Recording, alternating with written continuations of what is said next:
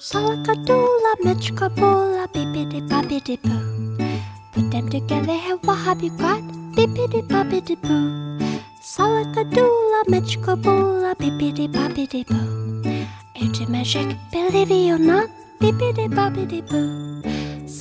大家好，欢迎来到新一期的撕票俱乐部，我是唐小友，我是大卫。嗯，今天我们请来了一个呃，我跟大老师都非常羡慕的小伙伴，他叫已经是我的偶像了，白菜。大家好，我是白菜。嗯，为什么说我们都非常羡慕他？是因为白菜现在就读在哥伦比亚大学的呃戏剧专业研究生。呃，对，戏剧管理与制作。嗯，然后这个专业呢，我曾经也看过，大老师曾经也想申请过。对，然后果断的读了商科。就也就是说，呃，今天我们请来的嘉宾是。正在做我跟大老师曾经想做却没有做的一件事情的人，所以就非常非常羡慕，很想拉他来聊一下，说他现在正在他是如何考上这个一年全球只招七个呃八到十个。OK，所以你们这一届是我们班九个。九个人 OK，所以一年只招九个人，而且世界范围内招募嗯。嗯，我跟大老师都呃纷纷错过，不知道还有没有机会的一个小伙伴。好的，所以你们班这个学生就九九个同学，大概的背景都是什么样的呢？呃，这个班就每每年这样一个项目，它其实什么领域的人都会有。嗯，比如说有的同学他是表演专业出身的，我们班有两个是原来学的是音乐剧表演，嗯，然后也会有每年都会有一个律师。啊，对，因为律师是版权法，对，这他都会去接触。哦，嗯，对，然后还有，呃，有两个是大陆过去的女生，然后每一个就是每年我们系主任喜欢招大陆的学生，都会说中国人都是就是本科毕业直接过去的，但其他的人他们都是已经有很多很多工作经验，然后再升的，就是也有二十七八岁或者三十多岁也有。然后我们班还有一个是呃韩国人，然后他原来是。做戏剧导演，然后自己做原创音乐剧，然后也是个很厉害的人。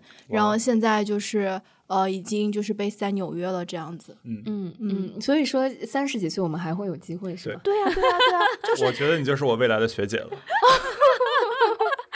有可能有可能。所以白菜是哪哪一年开始在哥大学的这个？你以前做的是什么？呃，我是二零一八年在哥大开始上学的，然后我以前是读金融的。但是我本科没有好好读书，我都在干别的事情。就是我是因为我一直都有一个想要就是做艺术的梦想，呃，做艺术家的梦想。所以我高中的时候写小说，然后大学的时候也有去呃作家协会实习，然后也有去做过公关的工作，大概就是做市场营销这种脑回路吧。然后就是带着金融的背景和市场营销的一些工作经验，然后包括大概就是本科三年级的时候就很幸运的去了一个呃音乐剧的团队就实习，觉得说自己可能可以为这个行业贡献一点什么，然后后来就觉得说哦那就升制作人这个专业吧。嗯嗯，所以你你其实本科的时候学的不是跟戏剧表演或者说相关的任何专业？哦，完全不是。嗯，所以申请的时候会忐忑吗？会难吗？你除了升哥大，还升了其他什么吗？说实话，我觉得我申请的时候，觉得我这肯定可以申到。嗯，对，就是因为当时我其实只有一个就是纠结，就觉得说，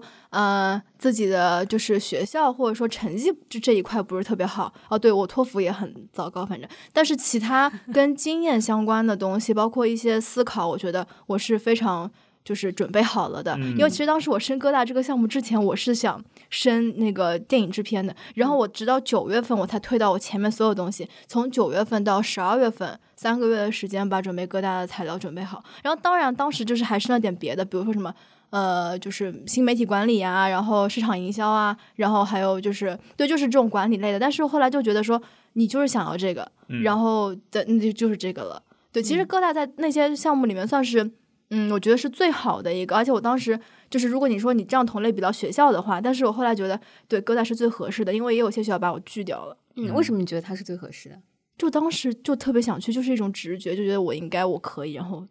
就 就属于这里。对，因为当时是因为，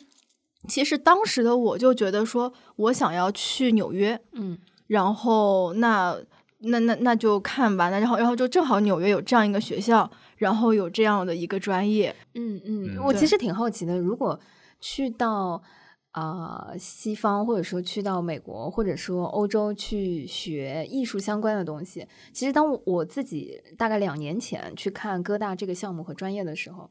嗯，我觉得看到纽约或者哥大，它已经是一个缩小了的范围。更往大里看，其实首先会看你是要去洛杉矶、去加州，还是去东部，对吧？嗯，或者说再往大了看，你是要去美国，还是要去英国？对，或者说甚至是去欧洲德国或者是法国去学戏剧相关。对，然后其实它有很多不同的，虽然都说是跟文化艺术相关，其实它有非常非常多的分支。所以你是如何在这个从大到小那个分支里面，在学习这个方向的时候找到自己那个呢？哦，我是凭直觉做事情的，就是我当时的我的那个世界地图里面是没有欧洲这一块的，所以我当时的选择就是从英国和美国里面选。然后英国的话，我就觉得我自己考察了，觉得那个的确非常的舒服，就是包括我现在也觉得伦敦很舒服。但是我觉得那个不是我想要的环境，因为其实我当时面对的状态就是我要从一个我不喜欢的领域跳到一个我想要去的领域，它是一个开始，所以我要在一个。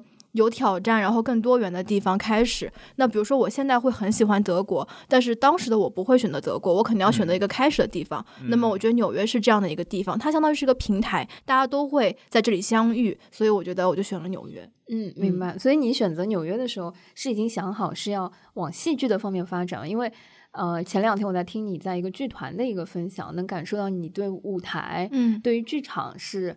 非常热血的，所以，嗯，呃，在哥大其实这个项目，当时我自己看的时候，我都很摇摆，因为它一方面是往电影制片的方向走，然后另外一方面是往，呃，剧场制作人的方向走，或者就是戏剧管理的这个方向走。其实这两个艺术形式有非常大的不同，嗯，所以你是怎么在这里面 做选择的？我现在还是一个在各种艺术媒介里面摇摆的人，但是而且我当时的确就是。有说过吗？我想升电影制片呀，还是想要升艺术管理呀，还是想要升戏剧制作？其实我们项目特别好的一点就是，它不是只让你看到戏剧制作，也不是让你只看到制片人，而是它让你看到了一个更大的艺术的这种可能性。然后我们其实学的东西，它除了商业的这一块，那么非商业的这一块，它其实是。没有那么就是局限于某一个形式的，所以当时的我，我觉得说戏剧给我开了一扇门，包括现在，我觉得剧场对我来说是生命中很重要的一个部分，因为它是一种，我觉得它是一种更修行的一种状态。然后我觉得剧场是我希望把这种文化去传播给更多的人的，它让你的内心变得更虔诚，然后更就是更能够和人的沟通会更好。但同时，我也觉得说其他的媒介我也没有放弃，然后我自己也在做创作，而且我想做的事情。其实是我希望可以让大家去打破媒介，去合作，去相遇。这种东西就是这种就是化学反应，对我来说是特别就是就是让我激动的。嗯，我其实挺好奇，刚才那个白菜在讲说，呃，这个专业很好的时候，那你现在是在研二、研三了啊？研三。那过去两年你都在学什么呢？就是这个专业主要是教什么东西呢？呃。研一的时候就是学 theater management，然后就是我先讲一下，因为，嗯。这个整个的这个戏剧行业，它分成 commercial 的部分，就是商业的部分，和 not for profit，就是呃 NGO 这样的一块非盈利性的部分。然后它最大的区别就是，呃 commercial 的部分，它每一个戏它都是一个公司，它是靠投资、靠回本这样子的。然后 not for profit 的话，它都是靠 mission state，就是就是说它有一个一个理念，然后他们以这样的一个理念去运营。然后它每一年的资金流都是靠，比如说一些捐赠呀，或者或包括一些基金的一些。些给对对对政府这些去给的，然后他所有赚的盈利都是到第二年的资金流里面，所以就就是这个产业完全是不一样的嘛。然后，所以我们比如说在就是商业戏剧这一块的话，那么呃就是呃我们会去学，比如说跟工会有关的，就所有法律有关的，然后还有就是怎么做预算，然后怎么然后人力资源，呃然后呃法律写作，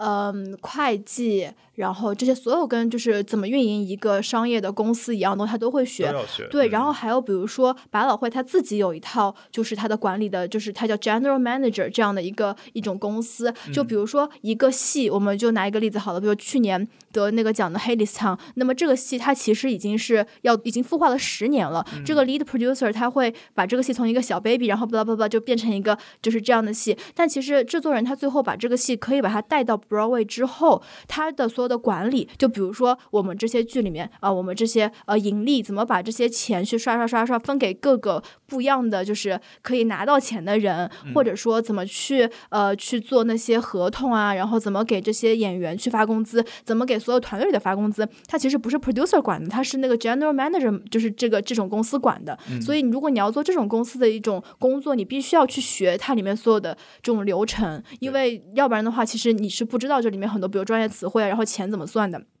所以我们很多课都会基于这个，然后接下来就是呃很宏观的，就是呃怎么做预算，怎么做会计，怎么做审计，然后怎么读报表，怎么做 marketing，怎么写 PR，就是我们叫 press release，就是比如说你就是写公关文，你要会学怎么写公关文，然后包括你怎么去做危机公关，然后还有就是跟版权有关的，还要学怎么谈判，然后这个其实都是属于 commercial 的部分。那么在非盈利性的部分的话，它就更多了，比如说嗯我们怎么去怎么写这个东西，因为你跟个人。申请和你跟一个呃跟一个机构申请是完全不一样的。然后你要学怎么做，就是呃 audience development，就是我们如何去让那些不来剧场的观众去走进剧场，或者就是去了解这样的文化。然后包括还有你怎么去用这种公共空间。然后包括还有就是你说一个非盈利性的一个艺术机构，那么它怎么去策展，怎么去布这些东西，它其实是一种结构性的思维。然后和做一个就是做一个那种公司还不太一样。然后还有比如说如果从从我的兴趣点来说的话，我们有一门课叫国际就是戏剧节，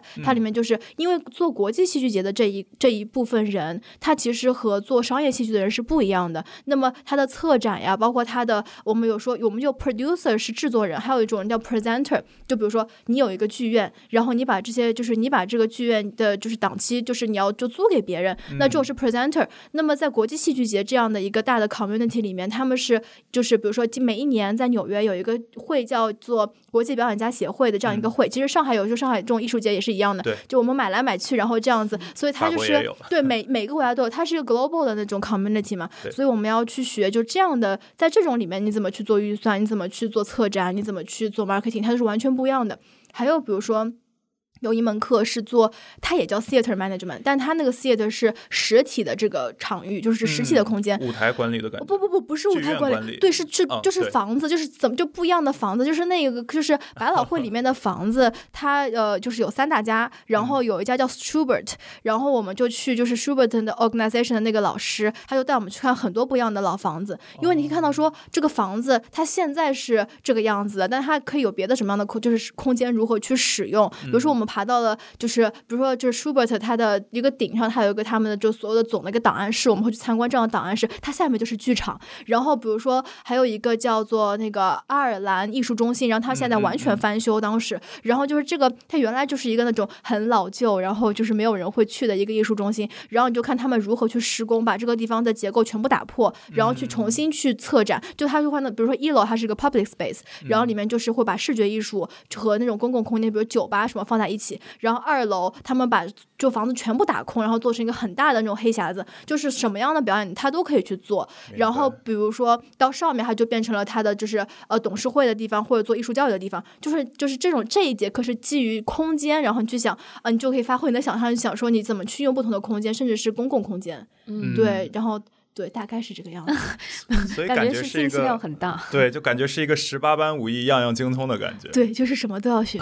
所以那我。这样理解起来，其实你学的更多的是去如何成为一个好的 producer 的感觉。对对对对对。呃，因为那天我们在线下见面的时候，就是在那个分享会，你有跟我提到说，嗯，其实呃，在哥大这个课里面，还会让你们去学说如何去要钱。我当时就非常惊讶，对我就觉得很有意思，说天呐，还有一门课就是专门教学生如何去要钱，这到底是 producer 的必备修。必备素质。对，嗯，所以这是一个，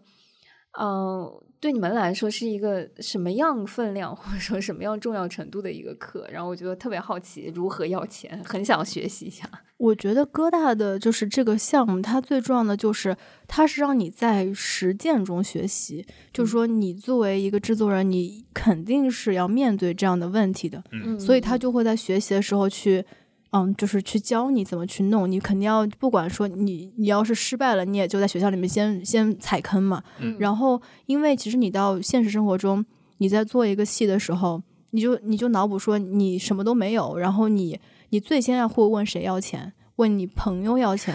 或者说问一些就是。嗯，就是你能要得到的，包括就是再后来的话，就是我们说，呃，个人捐赠啊，企业捐赠啊，然后包括你怎么去跟政府去申请这些基金，嗯，你对每一个人，因为因为在非盈利性的它这个团，就是这个整个就框架里面，它有个叫 development 这个一个一个一个部分，嗯，然后它就是说，他做 development 这一帮人。他们有一个特别重要的特质，就是他们会看人识钱，嗯，甚至我们会就是我们上课，因为我们的老师他都是在行业里面就是做这个的，所以他会给你分享很多实际的案例，比如说他就会教你说，你约一个人出去吃饭，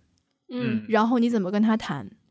或比如说，我们每一年去办一个，因为有个叫 Gala，就是那种就是筹钱大会，你就你就是搞很多表演，然后就是其实你重点就是你把那些每年会可能给你捐赠的人，就是请过来看他们就是来演出，然后你这种说你你怎么就是很细节，比如说啊，我今天我要带一个我的助理在我后面，把那个每个人的名字和脸弄弄出来，然后我们怎么弄，然后比如说。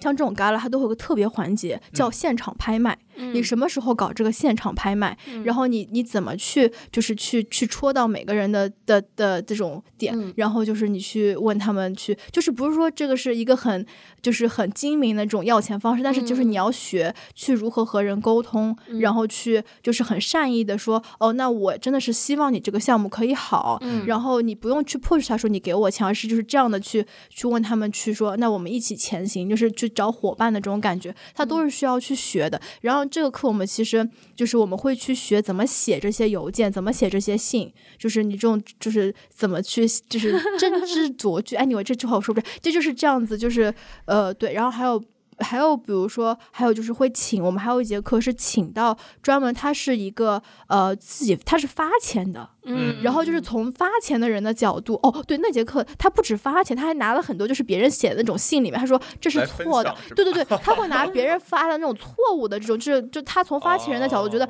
比如说把这个 foundation 的名字写错了。真的会有，就是他会把这种错误案例给我们看，然后你就知道说从前人的经验里面你可以学到什么，这个就是很宝贵的，这是从双向的这种角度。嗯，所以我刚刚听你分享的时候，我有一种感觉，是不是因为哥大的这个专业离百老汇特别近，嗯，所以它有很多非常偏实操的东西。对，就是它这个课是非常工具化的，我可以这么说吗？我 觉得是，我觉得是的。你你觉得工具化实操的这个部分和它理念和概念性的那个部分的比例大概是多少？我觉得每我觉得对半吧，因为它每个学期它都有实操性的，然后也有理论性，甚至说每一个课它都是理论跟实操一起上的。明白明白。你觉得这个实操会不会太 detail？就是比如说你刚才讲到，嗯，可能一个 LP 或者说呃是一个剧的这个 LP，嗯，他会说啊，人家给我写信的时候，妈呀，连那个 title 都写错，对吧？所以我就不会给他钱。那这个。在一个公司里面去做这样的学习，和你去一个读，呃，可以说是 MFA 这样子一个研究生的时候去学这个，你觉得会有什么不一样的体验？和你觉得会很有价值吗？这是我真的是一个 question。呃，我觉得就是说，他就比如说你在做一个事情的时候，他事情可能是一样的，然后你但是如果在戏剧领域或者在任何一个领域，他可能。的教法就做法还是会有一点不一样的。然后我觉得哥大最好的就是，就我们那个项目最好的就是，它让你在这样的就是两年的这样一个密集的课程当中，让你什么都可以看到。嗯，就是它是就是很基于这个为核心，然后巴拉巴拉巴拉去散开来，你就什么都可以看到，然后什么都可以自己去做。它让你看到了很多不同的可能性，然后也自己去尝试。你只有尝试的时候，你才知道说，哦，这个是我擅长的。这个是我不擅长，这个是我想做的。我不喜欢，我也知道为什么我不喜欢。明白，明白。你刚刚说到的一些点，比如说问 foundation 要钱呐，或者是在啊 gala 参加活动啊等等，我都觉得有一种非常美国戏剧圈和 美国的这个做法。嗯。但是学了这些东西，如果回到国内，或者说这些东西在呃整个国内的戏剧文化里面，又是另外一套语言体系和另外一个环境，你觉得会有？迁移不过来，或者水土不服，或者说觉得十八般武艺又很很难用到的那种感觉吗？我觉得每一个国家，它的这种最到最后面的执行，它肯定都是跟他自己国家政策是相关的。嗯，所以说，我觉得我在哥大学的是一种思维方式。嗯，然后这种东西它是可以去转化的。嗯，然后如果到实操上的话，那我们就在哪里就按照哪里来做事。嗯，这样子会比较好。你刚刚说的那个思维方式，我非常感兴趣。你觉得是一种什么样的思维方式？在这三年，或者说，嗯，这。两年多学习加实操加在啊离 Broadway 那么近的情况下感受到的，我觉得，因为我原来是学金融的嘛，我觉得是一种就是结构和框架性的东西，就是说，嗯，你我觉得是这样，就是比如说原来从从一个爱好者去看戏剧的话，你可能。看到的是说你你舞台前面的东西是什么样子的，嗯，然后但是你学了这个框架，比如说你你总不管在哪里，它总有以商业的方式去传传钱，以以这种投资就是以那种捐赠的方式去传钱，对吧？然后你就可以看到说以用这样两种不同的思维，它引导出来的你的团队如何去构建，嗯，然后你如何去建立这个团队的连接，包括。嗯，这个，然后比如说你在做一个戏的时候，你什么时候让投引入投资人？其实这个在我们做任何的一个项目都是这样的。对，比如说，呃，那如果说你你引入一个其他，就还有比如说谁是一个决定的制，就是决就是决策者，你在这管理团队的时候，其实比如说有的时候我们要做一个，嗯，就是我们其实不怎么了解的戏，对吧？但我们肯定就是不可能就是我们自己脑补的，你必须要去让那些。不同的声音进入这个，就是这个这个会议，或进入这些呃，就是就是就做决定的这种圈层。所以很多东西它都是呃，因为前人的经验，你总是可以学习，他们踩的坑你总是可以转化的。它其实就是告诉你说，你在做这件事情的时候，你可以这么去想事情，你可以去规避这些东西。包括还有比如说，我们有一节课是学呃法律谈判。嗯，虽然我我不是一个法学生，我也不可能就是这么完全的把这个东西去去吃下来。但是我觉得那个课特别的，就是我们那个课里面有三次模拟谈判，你就是去，就是去，比如说你代表就是制作人这一方，或者你代表演员的经纪人这一方，你就真的实际的去谈他的合同。这些东西我觉得是非常宝贵的。对。然后它其实你每一个进行的思考，然后你去，比如说你为了演员，你去争取这个钱，或你去争取他住的地方，你是从演员的角度。然后你反过来，你以你以一个制作人的角度，你又是另外一个想法。所以后来那节课，我觉得学到最后就是，你不是为了去争夺一场战争的胜利，而是你要让双方能够到中间。你要就是 meet in the middle side，而不是说你要就是争争争强这样子，所以很多都是我觉得越学可能人就越柔和了吧，你就不会想要要做那个钻在头顶的那个人，而是一种怎么真的很好的和人去建立的。哦，还有一个就是，嗯，我们有一节课，然后就是从零去建立一个戏剧公司。嗯，你真的是觉得经历了这个从零开始，就是每个人他如果说想，很多人会想要创业，但是可能很多时候。让我们没有办法去去真的去做这个事儿，是一种恐惧嘛？你不知道怎么怎么一步一步的从零，然后做到呃你的你的预算是一千美金，什么几美金，然后到很大很大的美金的，然后你怎么去什么时候拉团队，怎么怎么什么时候去囊括更多的人，这个都是学校会带着你一个个去做，然后你每一个预算一点点搭出来，然后一点点搭别的东西。就是一个大富翁的感觉，对对对，就是模拟人生的感觉。我觉得，然后那节课学到一个很重要的点，他说就是他有有两张图，一张是 leader，一张是 boss。然后 boss 是站在箱子上面，后面有人在推，boss 在箱子上面去指引大家往前走。但是 leader 就是你站在箱子前面，你往前拉，后面的跟你一起走。就是这种，他都是这种你在生活中你在跟这些人沟通的东西得到了这种智慧。我觉得这个就是怎么学习，就是。我们叫 mentorship，就是你看着别人怎么做，你能够学到这种智慧，我觉得是很难得的。所以你你是喜欢 boss 的那个位置还是 leader 的？我当然是喜欢 leader 这个。我觉得 boss 是不不，我觉得 boss 在哪个团队里面都是不太嗯不太适合的。嗯嗯。为什么呢？因为我觉得我我最看重的是嗯沟通，然后就是是那种合作，然后不是一种强加给你的指挥。因为我觉得。每一个人他都有他自己擅长的地方，然后你不能就是说，呃，去指挥别人，而是你要去听到一些想法，然后你要，而且就是比如说，如果对方的说出来的东西跟你脑子里想的东西不一样，你要去了解为什么他是这么说的，他的他想法是什么样的。就其实你组成一个团队的时候，你是你不是说我要做到什么样一个目标，当然你目标很重要。重要的是你怎么去和你的伙伴一起前行吧，我觉得这个很重要。嗯，所以那个课上有答案吗？就是 boss 和 leader 哪一个？有有有有有，老师说不要做 boss，老师就是举反例的，就是他就说 boss 是反例，明白？这边的 boss 其实是一个反面形象了，是吧？嗯嗯嗯，对，挺有意思的。我感觉你你。不是读了一个戏剧相关的专业，读的是完全是一个 MBA 啊！我其实也我也觉得，我就是个 研习，就是一种修行。对对对对，嗯，对。那既然我们聊了这么多课堂内的东西了，是不是也可以聊一聊？比如说你在哥大，或者说你在纽约这么一个对于戏剧爱好者来说天堂一样的地方的一些生活和体验？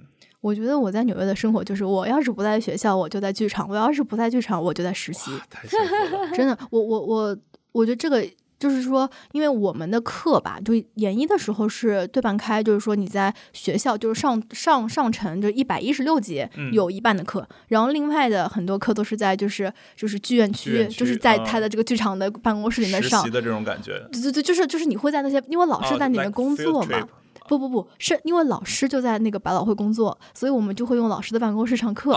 所以你就是在剧院区上课。对，然后，然后这就是研一，然后研二的话就会有的课就直接是到呃，就再下面一点，因为就是中城的话，它还是更剧院、更商业剧院一点。然后再就是比如说到纽约的东村还有西村那些就是更艺术家导向的，然后大概就是嗯百分之七十的课都是在下面，就是在中边和下面上的，就基本你就是一直都在那边嘛。然后实习也在那边，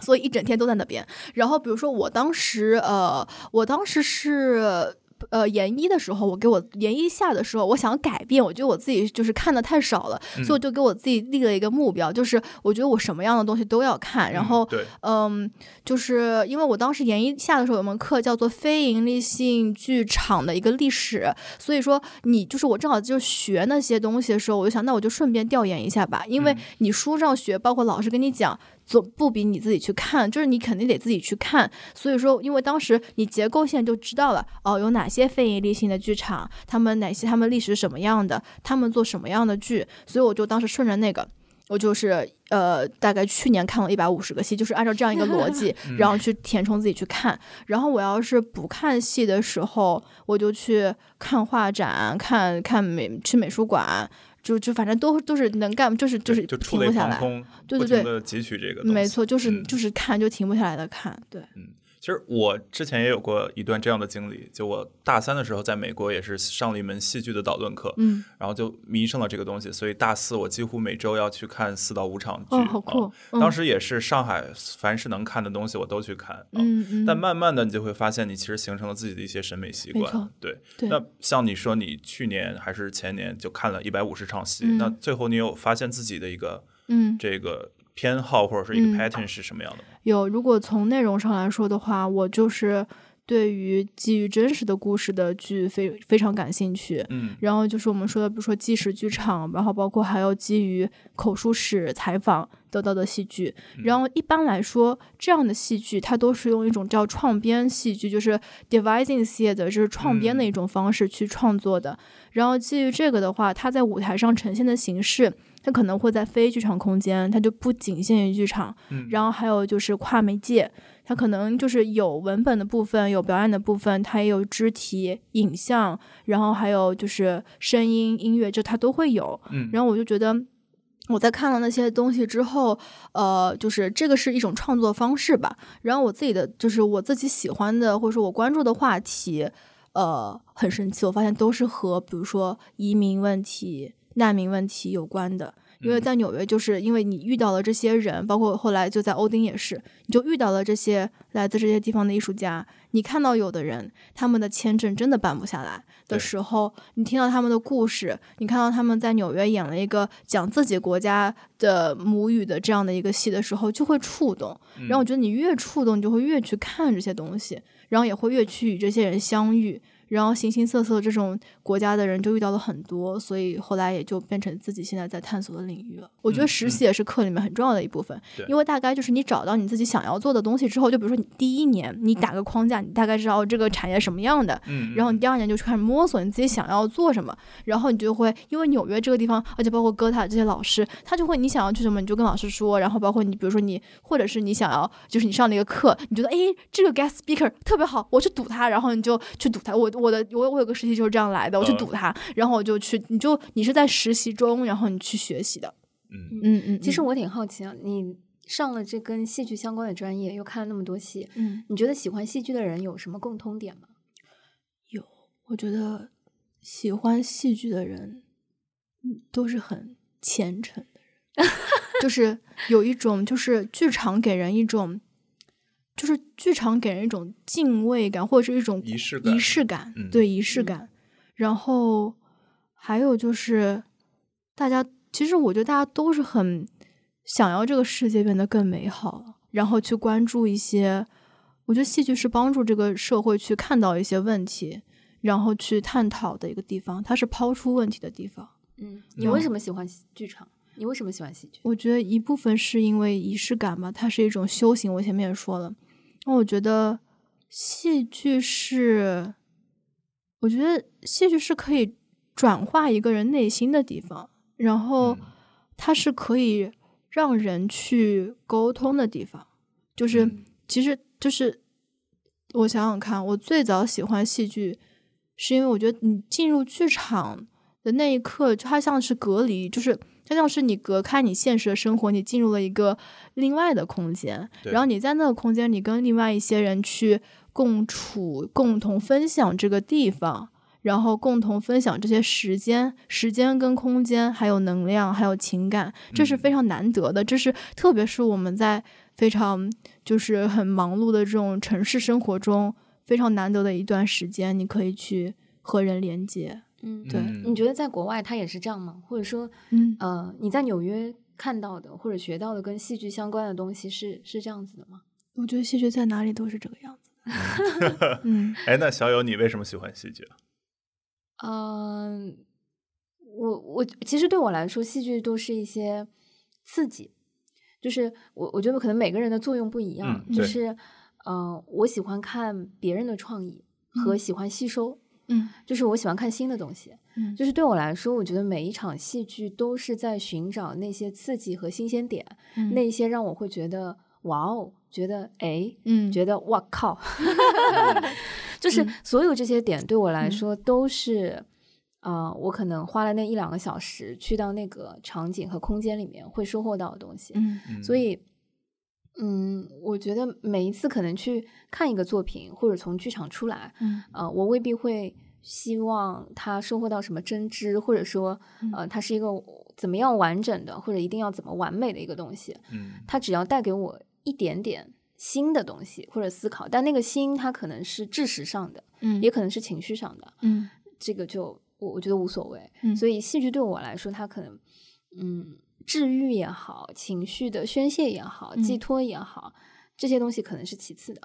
所以，我我对于整个艺术形式和戏剧，所以为什么当时我们想做撕票这个节目的时候，嗯，对我觉得它对我来说并没有一个范围和框框，说它一定是发生在剧场，嗯，或者发生没错发生在呃展厅，或者是怎么样，就是所有线下能够带给人刺激和思考的东西，我觉得它呃。都对我来说都是心智，都是刺激。那个心是很全面的，对，就很很不一样。所以我非常好奇，就是呃，你作为专业学这个东西的人，或者说。我其实不是在期待一个标准答案，你知道，就是我我我不 care 那个定义和标准答案是什么，但是我觉得你都愿意花三年或者那么多的时间和精力投入在这个行业里，嗯，然后看了那么多戏剧人的存在，嗯，我其实是很好奇这个东西对于这一批人，或者说喜欢戏剧的人和不喜欢，呃，也不能说不喜欢，或者说他没有把它当成入坑。对，他是没有这个意识，我觉得。对，所以有什么区别？我其实是非常好奇的。嗯，我想想啊，或者对你吧，你觉得你前后有很大的区别吗？我举个例子吧，我觉得就是你同样吃一碗米饭，但是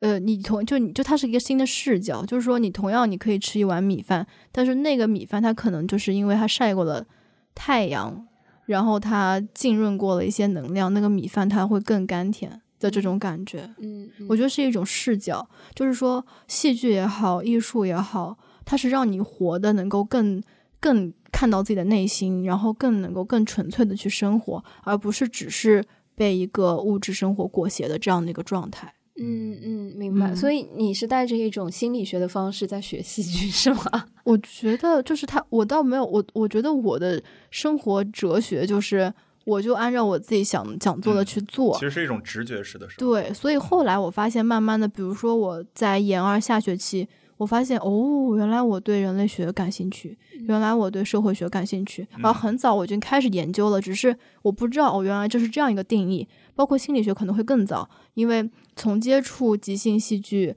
然后还有那个就是一人一故事剧场开始，我就已经发现这是一种很好的疗愈内心的一种作用。嗯，就是所以说。很多时候就是戏剧是它跟这些东西它都是有关的，就看你怎么去做。嗯，你刚刚讲到一人一故事，我我特别想分享一下，呃，我认识白菜或者说跟白菜 结缘的那个 那个点，就是之前啊，我们有一个嘉宾叫汤包老师，他跟我分享了一个故事，说啊，他有一个朋友，呃，是他们还原剧团一人一故事里面的一个观众，然后嗯，大概是在两年前、三年前。两年前，两年前的时候，在线下的一个演出里，这个观众举手说想要分享一个自己的故事，一人一故事。对 对对，就你当时讲了自己什么故事？我当时就是刚从哥大面试回来，三月中旬的时候，然后在等结果，然后就觉得就是自己也不知道自己行不行，然后当时觉得特别忐忑，特别焦虑，所以就给他们分享了我。面完试在哦对，因为我面试那一天三月份不应该下大雪，纽约那天下大雪，大雪纷飞，然后我就一个人在就是在我的那个，我就面完试回到我的出租屋，然后就哭了，然后我就把那个我整个的很纠结呀，然后很很不知道自己未来该就是该不该追求梦想这样的一个故事就分享给还原剧团了，嗯，然后当时他们就在现场。几个演员就把这一段经历给表达了出来，对。然后他们说，当时你你看了之后就哭了，是吗？对的，就在现场哭了，被治愈了。对的，被治愈了，是因为觉得自己被看到了？不是，我觉得是还原了当时的那个场景，有有共情感。对，我觉得是，我觉得就是一种一种连接，就是一种你心里的这种感觉，能有人能够跟你能共同共共享，就是共情。而且包括我觉得一人一故事，它最有魅力的点在于说。他会别就相当于你自己是看不清楚你自己的，有的时候，对别人听到你的故事，用别人的视角来演绎，甚至他们有可能会给你一个答案，你并不一定一定要按照那个答案去选择，但是你可以看到，就是从一个第三者的视角去看你自己，我觉得很有趣。然后这种连接是很，就是很真挚的感情是很难得的，嗯，因为你有的时候你经历的事情。不一定你能够通过就是单纯的言语去跟人解释，嗯，然后这种场域是很难得的，嗯，哭完了之后被别人还原了自己 当时的那个场景，一周之后就收到了，一周都没有，好像两三天就收到了，就很神奇，哇，就很开心，对对对，然后两年之后，两年多之后回来，就在还原剧团跟我们分享了过去两年在在纽约的经历，对对，嗯，那那两年你觉得你前后变化大吗？特别大，完全不一样。哪里？我觉得就是，嗯，因为我原来是一个以市场营销为导向思考的人，然后我觉得原来艺术跟我的生活是割裂的，甚至说我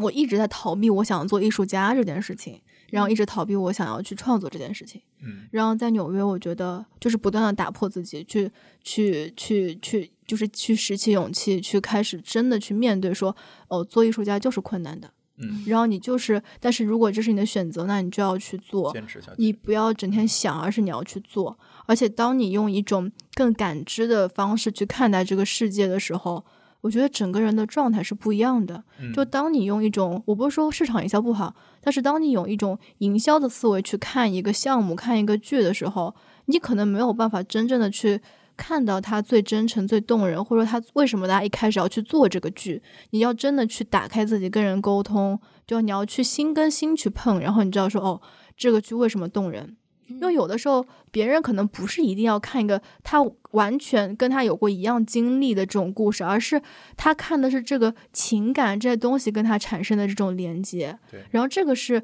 就是你如何，包括我现在在思考说，你如何去运营一个剧团，你如何去把一个剧介绍给别人？你不是说哦，这个剧他得了什么奖或者什么，他得这个奖的原因是什么？你要去想这个东西，而不是说我们用这样的方式去营销。所以。后来就是，我觉得包括今年开始重新做创作，我会觉得你整个节奏就是慢下来的，你要去感知这个世界，对吧？比如说你走这段路的时候，你看到一棵树，你可能有的时候你会觉得说，呃，生活好无聊，这棵树就是这棵树，然后你不会去在意这些小的生命。但是你要是真的说你去关注你的生活，你在哪里生活都是不无聊的，只是你如何去看这个世界而已。对，这个是我觉得最大的一个变化。嗯，但我觉得很有意思啊，就是你刚刚在聊你在学校和学院里他设置的那些课程是那么的工具化，和很很大程度上它是非常 detail 的，嗯，甚至它是实操的。我觉得叫艺术民工技术培训课程，呃，对，就听起来我觉得也是非常 make sense 的，对吧？make sense，make sense。对，对，对，对，对，对，是的，是的。那如何就是你你刚刚说的这些这两年里面的这个变化，嗯。是因为学了那些技术的东西，使得你有这个变化，还是说学习本身的这个经历，或者说是因为你在纽约看的那些戏本身？这个是我也很很好奇的点。我觉得是，我觉得是在纽约学习学习这个项目所有经历的东西，嗯，变成这个，因为我觉得学校学的这个东西，它是让你成可以去成为一个团队的后盾，对你必须要去学。嗯，不是说你学就不是说你学了这些东西，你立马全部都要发散出来说啊，我有这些技能。只是说你在跟一些艺术家合作，包括你自己作为一个艺术家，你去开开始一个项目的时候，你知道你有这些技能，它可以 support 你们去把这个团队往前推。嗯。然后其他的关于你喜欢什么样的剧，你喜欢什么样的创作方式，你想要讨论什么话题，想要关注哪一群人，其实作为一个艺术家来说，没有人会告诉你答案的，这个都是你要自己去寻找的。当你真的找到你想要去帮助或想要去诉说，就是诉说的故事的时候。你就是去做了。当你在做的时候，学校学的这些东西，它就可以帮助你，可以去更好的把这个东西去实现出来。嗯，对。你是怎么定义艺术家的？就当我们在讨论艺术 家这个词的时候，我觉得我们心中他那个画像是一样的吗？就你是怎么定义艺术家？我觉得艺术家就是当你在做的时候，你就是艺术家了。你要先自己认可你自己，然后包括我觉得艺术就是艺术是不适合生活割裂的？它是一种生活方式，它是一种视角。然后我觉得就是大家可能会比较害怕艺术，就觉得艺术离自己特别远。特别是比如说你在去一个美术馆或者你看一个戏的时候，好像很难去表达自己的一种一种想法或观点，会觉得是错的。但其实你要接受，你看到什么，你说的那就是对的。其实艺术家他只是他只是通过他自己的创作去把他的想法和感觉表达出来而已。那么他他选择媒介，他成为哪个媒介艺术家，只是他觉得自己最舒服的一个方式而已。而且我。觉得我现在更好奇或更想做的就是，我想要告诉大家，你们都可以成为艺术家，每个人其实都是艺术家，只需要你鼓一点点勇气去去尝试，然后去对这个生活充满好奇，你去你去画也好，你去写也好，它都是可以的。嗯，又不是说艺术家是一个，艺术家可以是一个全职的职业，他也可是他也可以是一个一种生活方式。没错，没错，是的。所以，一个一个好的艺术家，你觉得他最大的？必备条件或者标准是什么呢？我觉得这句话其实也是我前去年一个我特别嗯特别喜欢的一个艺术家告诉我的。他说：“你要成为一个艺术家，你前提是你要先做一个好的人。”我觉得，我觉得就这个话听起来很简单，但是但就是这样的。其实艺术家就是他就是一个好好跟人沟通、好好活着的一个真实的一个真诚的人。嗯嗯，我听你刚刚在讲那个呃学院学的那些东西的时候，其实给我一个很。很雷雷同的一个画面和感觉，就像是创业培训课呀，啊？对呀，对呀，是是不是？嗯，其实我一直会有这样一个 question，就是创业，比如说这件事情是学院学得到的吗？或者说是可以通过学校习得的吗？就好像啊，我觉得一个艺术家他的艺术感，或者说一个艺术家是学院培养得出的吗？是通过学习系统学习出得了的吗？就对我来说，这是一个同样的，就可能在商业领域是这样子一个 question，然后可能在艺术范畴是这样的一个 question。对这个问题，我觉得学校给你的只是一个工具，嗯，其他的东就是你有这个工具，你可能可以更好的做这件事情，但是它其实不只是这个东西。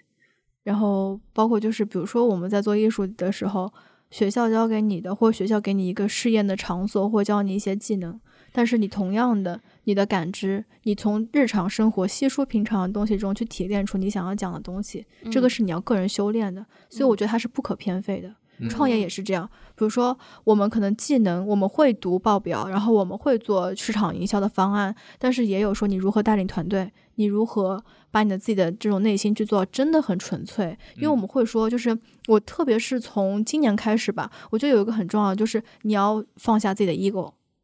你要放下自己的就是很自负的那一面，你要真的去跟人就是交流。其实到最后都是最简单的东西，你怎么跟人交流？嗯，你是不是坦诚了？这个是我觉得这个不是学校教给你的，这个是你一生的课题吧。嗯，然后你可能准备好了，你可能你某一刻觉得我准备好了，那我就开始开始创业了。嗯，就可能有时候我们觉得我们想要创业，但是为什么我没有行动？那可能潜意识告诉你你没有准备好，然后你准备好了你就去做了。嗯，因为很多时候就是。嗯，我很多时候我们好像在做一件事情的时候，会觉得说这做这件事情有什么意义，对吧？嗯。但是其实我我自己经历过，就是我经历过这么多纠结啊选择，我会觉得就是你当你真的就是想做一件事的时候，你不会去想它的意义是什么的。对。你就会去做了，你做了，你做着做着你就知道它的意义是什么了。嗯。或者可能本来就是没有意义。它本来就是没有意义的，不一定要有意义。对，没错，是的。嗯。这几年你有哪几个就是类似的 moment 是让你觉得啊，它不需要意义，just do it。我觉得，我觉得就是，我想想啊，这让我讲我怎么想。我觉得，我我我我跟你讲啊，说实话，我觉得学制作人这件事情，它是让我锋芒我的羽翼的，但是我的内心就是想做一个艺术家。就是我觉得我做哪些事情，我是真的觉得没有关系呢？我拍照是真的觉得每天冲出去拍都没有关系。嗯，我画画也是这样的，就是你会觉得说，包括你跟人聊天，就甚至是你突破你自己。就是你的社，我的社恐，跟人去聊天，去打破自己，去跟人磨。我觉得这个就是你不需要，你就是你在做，你就是想做。然后做着做着，你发现故事来了，你发现你发现你的视角，发现你自己的个人风格就出来了。我觉得这这个东西，我也我也不知道，就很神奇。包括就是可能比如说之前说的看戏这件事情，我也。不知道为什么就会看那么多，就是就是你好像开始做了，你就觉得停不下来了，然后就一直在做，一直在做，一直在做。然后你做着做着，你看着看着，发现哦，你自己脑子里面就有个体系了，你知道这些就是戏它的它剧场的，就是它怎么去分啊，它的结构啊，然后它的这个东西你就全部知道了。你就都我我觉得我一直开玩笑，我觉得我在用人类学家做田野调查的方式在在学习戏剧，就在在以纽约这个田野上，就是看就是去去看每一个剧团，去认识每一个艺术家。对对对，我我记得那天在分享上，你讲了有有一点，我觉得很惊讶。首先，你说百老汇百分之九十的剧都不挣钱，嗯，而且整个分享大概两个小时不到的时间，你反复提到说我不喜欢百老汇，嗯，所以你是有多不喜欢百老汇？嗯，我觉得是也，我觉得百老汇只是一个是一个 branding，就是说，嗯，不是说我不喜欢百老汇，而是我对百老汇很多的东西是失望的，嗯，因为它有。其实它有那么多的剧院，对吧？它每年其实有很多很多的戏上，但其实大家知道的就那么几个，嗯，对吧？那几个戏是挺不错的，那其他的呢？很多的剧就是很多的剧场都是被浪费的，嗯，很多有有想法的，就是制作人、新的团队，他的戏根本没有办法推到百老汇，因为那些规则。对，哪些规则是你不喜欢的？规则，我不能说我不喜欢，因为它真的已经成为了一个规则了。就是那跟工会之间有很多的，就是每年都要涨工资啊，大家吵来吵去啊，然后，嗯，然后就是比如说每年，就比如说，因为你每年得托尼奖。你这个就肯定会多一些常驻驻演的剧，对吧？那你百老汇，你对百老汇的定义不就那几个四十一个剧院，对吧？那你每年都会少少几个剧院，那你剧院就越来越少了。所以它的买方市场和卖方市场是越来越不平衡的，就导致很多的剧它都就排队着想要去跟就是剧院的拥有者去谈，那这就是一个很不公平的东西。我觉得。嗯，我我希望好的作品，因为其实是这样的，每一个故事、每一个剧、每一个作品、每个现场演出，不管是演出还是什么，它都有它适合的一个表演空间和呃，就就是一个观众规模，不是说就是说你。嗯，越大越好。对，不是说有的戏它不是说一定要上百老汇它才能好，但是因为百老汇在纽约它成为了一个 branding，对吧？嗯，那很多人好像就觉得哦，只有百老汇。它没有别的，因为当我为什么越来越割裂，就是我觉得我一开始也是觉得，我当年升上这个项目的时候，我那个朋友圈我记得特别清楚，我写是我终于可以去百老汇学音乐剧了。我当时真的这么写的，因为我当时我也不知道，因为很多人他真的是不知道。然后我到纽约，我看了很多百老汇的戏，我也看了很多不是百老汇的戏，甚至是在布鲁克林，甚至在更更远的地方。那些戏真的我看的很不错的，我可以在我可以在一个布鲁克林一个很小很小的剧院里面看到一个很年轻很年轻的一个作者写的一个戏，然后那个剧院就是呃超小，然后都是那种老老头老太太，就是一起去看。但是我发现只有我一个人会去那里看戏，就是不会有人去看。所以我后来想说不对呀，那就是很好的故事，它没有被发现。那这个是一个一个人，就是一个制作人应该去做的事，就是你要去把那些戏找回来，你要把这些人找到。嗯，对。所以，我我很生气的点就是，如果一个如果你想真的想做一个很好的制作人，你不去看，你不去跑出去去那些地方去找那些人，这是不 make sense 的。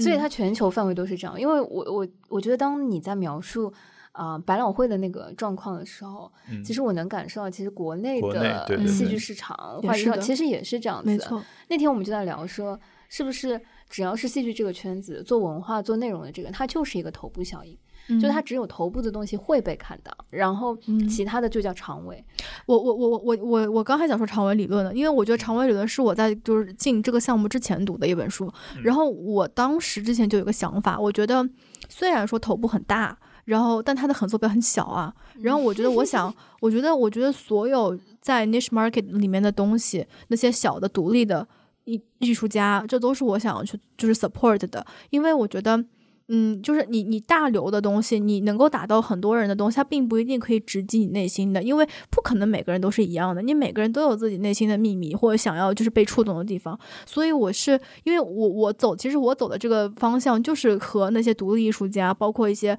哦见的太多了，就是就是可能自己都没有办法好好的生活，但仍然在做艺术的人，然后他们是需要很多就是。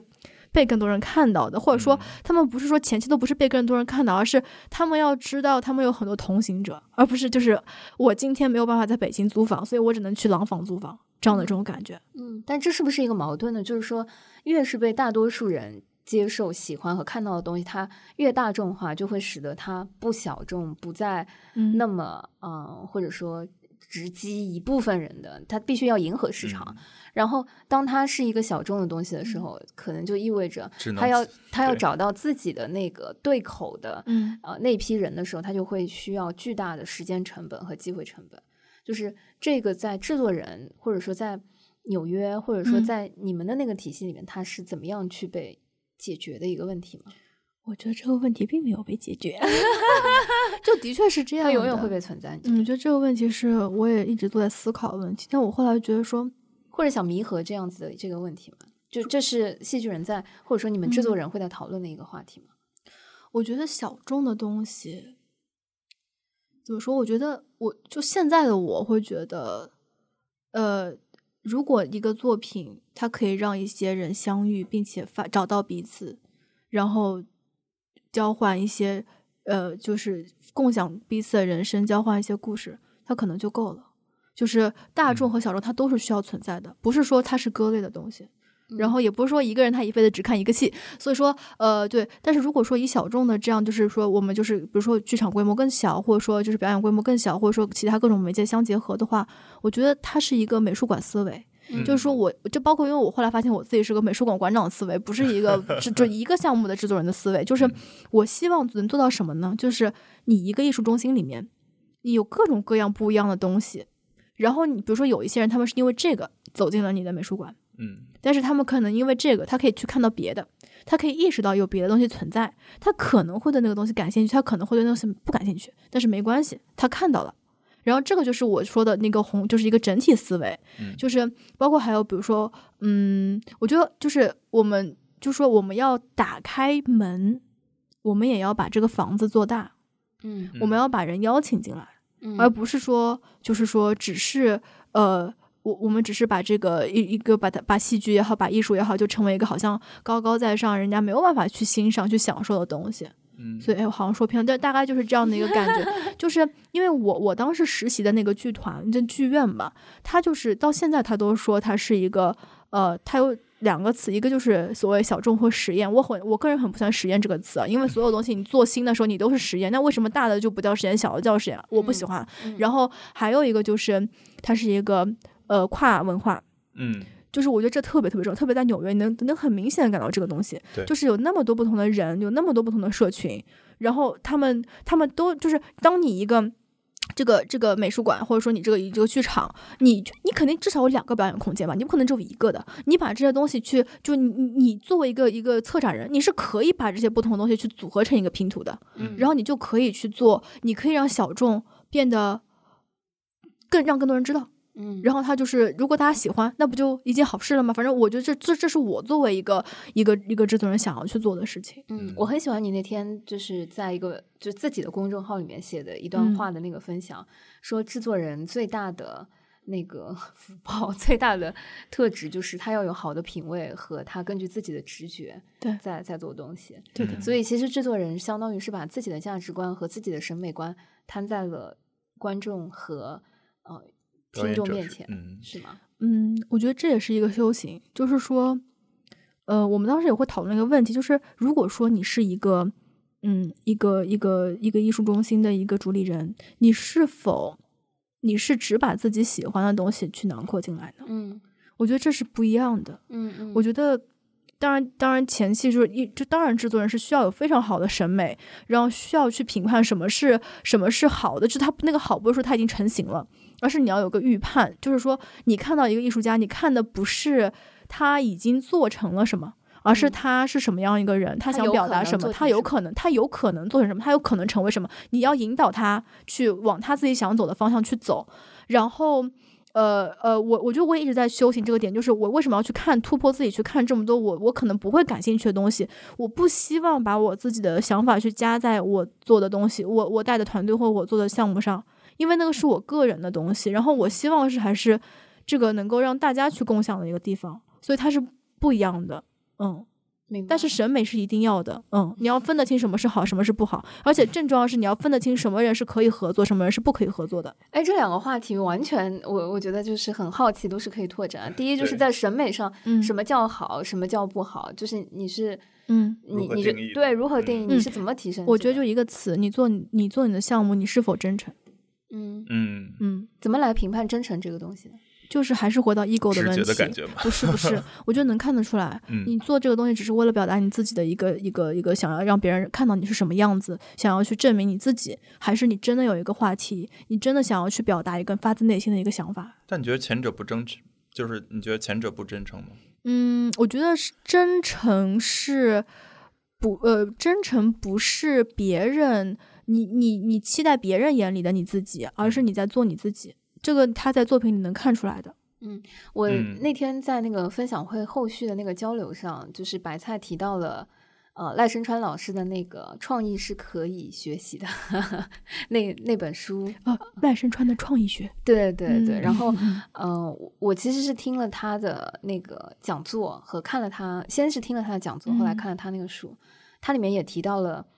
真诚这个话题，就是他聊的是初心，嗯，没错，就是当你创作一个东西的时候，呃，你是想让别人看到自己，还是想让别人看到他们自己？对，就是这个就是真诚的一个很重要的评判标准，就是你的发心是什么？对，虽然听起来比较玄，我觉得跟刚才白菜说的那个很像，对的，对吧？对，就是就是这个，对，没错，对我我觉得就是，嗯，这个我也很很有感触啊，就是说。有的时候，我觉得真正都能打动我的那些作品，通常是在作品里让我感受到了共情和让我看到了自己。嗯嗯，那个时候我会觉得它可能是个好的作品。嗯，如果那个作品只是让我觉得，嗯，今天编剧和演员和导演又在炫技了，没错，大多数时候我可能会觉得，嗯。很难带给我一些触动，没错，对对，所所以你你指的审美和来评判什么是好的坏，其实你是有一个标准的，那个标准就是情感的真诚的，就发心的那个标准，没错，对，明白。因为有的时候就是可能你看到一些你没有看到过的一些表达，一开始可能你是畏惧的，陌生的，但是对是陌生的，但是我觉得我要训我在训练我自己，就是你要突破你自己的偏见，因为你有的时候你面对陌生，你只是一种偏见。没错，你要去了解这个艺术家他为什么是这样子去想事情的，他为什么想要通过这样的方式去表达？因为其实人他，你活到这个地步，你做到这个地步，你每做一个选择，你所都是基于你过去的经历的，所以你要去了解是他这个人，嗯，而不是说你只是看了他浮在表面上的这个东西。就是他的作品其实是他的过去的一个横截面。没错，嗯嗯。所以你你刚才提到第二个话题，我很有意思，你说。是学习来评判什么样的人可以合作，什么样的人不能合作。嗯，我这个我觉得也很有意思，就是你是怎么来评判能不能合作的？嗯，我觉得就是古话说得好，道不同不相为谋，你能够感到的，就是我觉得就是你会看错人吗？不会啊，我又一直在看错人呢。嗯嗯，对啊，但是你看错的人多了，对，你也就慢慢知道你什么是相处舒服，什么是相处不舒服了嘛。嗯，那你相处舒服的人当中会有什么特质吗？或者说你，你至少在你啊，嗯啊，你觉得，嗯嗯，我觉得还是真诚吧。就是，嗯，为什么会这么问？是因为，嗯，其实，嗯嗯，我我觉得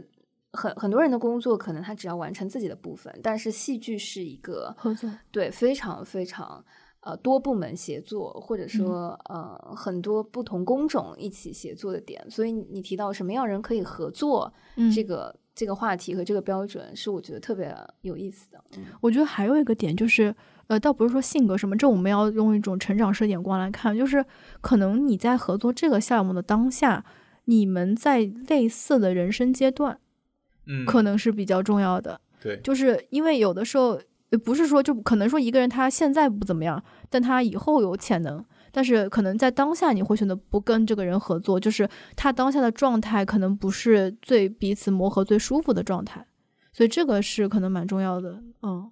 嗯，还有就是，还有就是可能一些创作理念呀，包括大家关心的话题的一个一个看是不是差不多吧。嗯嗯，但这个全是靠聊。对对对，就是靠沟通，没错没错。明白，所以你你们这个专业主要学的就是如何沟通。我觉得到最后，其实所有的所有的领导力相关的东西，它都和这个是有关的，都是沟通，没错。嗯，了解。那读完这个之后，你现在研三，你未来接下来想做什么呢？就是呃，我就是我现在发现，我对于一个是跨文化交流非常非常感兴趣，嗯，还有一个就是保护传统的文化。和民俗非常感兴趣，还有一个就是，嗯，因为我刚刚说那些非盈利性东西，它到最后都变成了一个一个的社群，嗯，所以我我想要去探讨，就是这种社群的连接的方式，是不是有另外一种可能让人跟人产生连接？嗯，还有的话，比如说我自己对于自然非常感兴趣，如何通过，嗯，就是更加把人放到一个更更纯粹、更单纯的一个状态去相遇、去沟通，包括还有。嗯，可能现在国内有个词叫赋能吧，嗯，就是如何去让人更有能量，这些就是我现在比较感兴趣的点。所以结合这些东西，一个就是呃我的毕业论文吧，我现在在研究的东西就是如何在农场或者说乡村去做一个艺术中心，它里面也包括了比如说驻地艺术的项目。我们如何可以以一个低成本的方式，让艺术家可以换一个生活的环境，去介入另外的一种呃一种故事，去去去去和不同的人相遇，这个是很有趣的。然后包括这个去自然里面也是可以让人去啊，包括冥想啊、灵性研究这些东西，就是让人能够呃心里可以更快乐、更平和。还有就是，嗯，未来。哦，还有就是，我觉得就是传统的一些文化，我刚才说了，就是因为很多东西啊，我们现在城市很大的一个变化就是都在拆迁，然后都在就是城市化进程非常的严，就是非常的快。然后它其实很多东西，一些老的房子被拆掉了，然后包括很多可能一些人口的流动，它会让一些传统的文化消失。可能你现在不觉得有什么，但是未来它会有蝴蝶效应的，就是一代一代人，你你这个中中国的这个文化你不被保留下来。他可能就真的被忘记了。就我突然某一天听到一个播客，他有讲花鸟市场这件事情，就是就是这个词很古早，亲爱的。就是如果再隔几年，我觉得小朋友们都会听到。对，就是大家都不知道花鸟市场是什么，但是最重要的是，它就是你，就是你去花鸟上，你不是只是说去这个名词啊，你是去里面去跟一些人相遇吧？你是去里面，你去就是一种经历，一种体验吧。然后这种有趣的东西，它是网络，你去这个网上网购。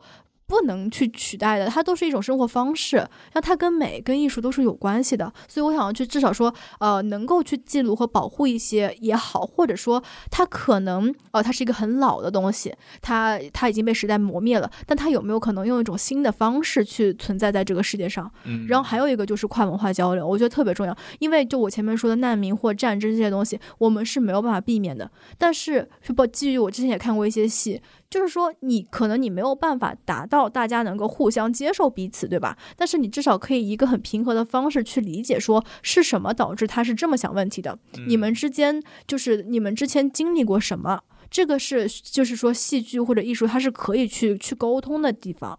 然后就像我之前有一直在说，就是我之前遇到一个艺术家，他跟我说，呃，战争的对立面不是和平，是艺术，因为你有的时候会发现。这个世界是不可能完全和平的，但是艺术可以让这个世界变得更好一点点。就是说，一种是破坏，一种是创造。嗯，一种是我觉得是一种治愈、创造、治愈，对，就是那种，对，对，就是把人拉近了。嗯，对，一种是对立，另一种是共情的一个感觉。对对对，是的，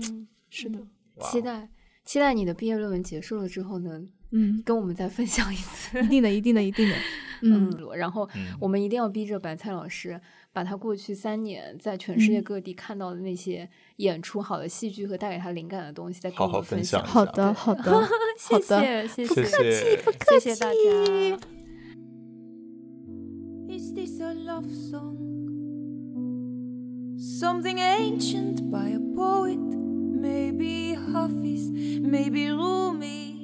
Is he singing about two hearts searching in the darkness? Or is he singing about fishing? The tune seems sad, but are the words sad? What's he saying? Is he praying? And why does it get to me? Is he lonely? Maybe reaching out for someone?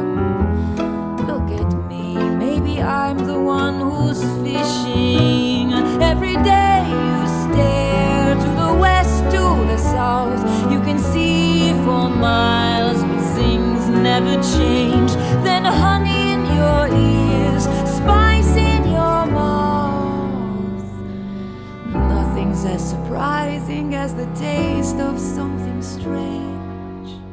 感谢收听这一期的撕票俱乐部。 推荐您使用苹果播客、Spotify、小宇宙 APP 或任意安卓播客客户端来订阅收听我们的节目，也可以在喜马拉雅 APP、网易云音乐上收听。欢迎在评论区给我们留言，联系我们。谢谢大家。